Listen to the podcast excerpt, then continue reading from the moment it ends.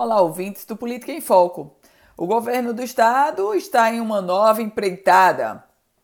Vai buscar recursos junto ao BID, ao Banco Interamericano de Desenvolvimento. Mas antes de buscar esse dinheiro, precisa da autorização da Assembleia Legislativa do Rio Grande do Norte.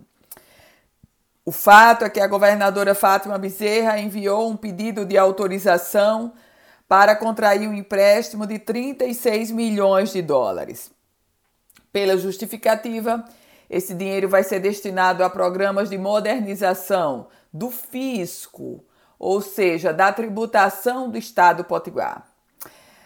Olha só, o projeto ele foi enviado à Assembleia Legislativa ainda aí no finalzinho de fevereiro para março.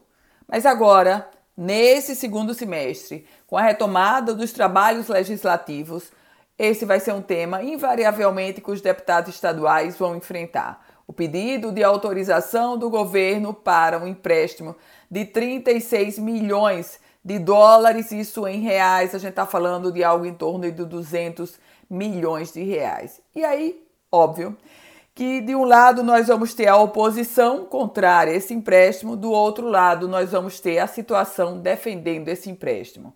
O detalhe é que a base da governadora Fátima Bezerra na Assembleia Legislativa mostra-se uma base frágil. E por ser frágil, todo o projeto do Executivo Estadual, sobretudo esse de busca de recursos para investimentos, pode não ter um trâmite tão simples quanto espera a própria governadora.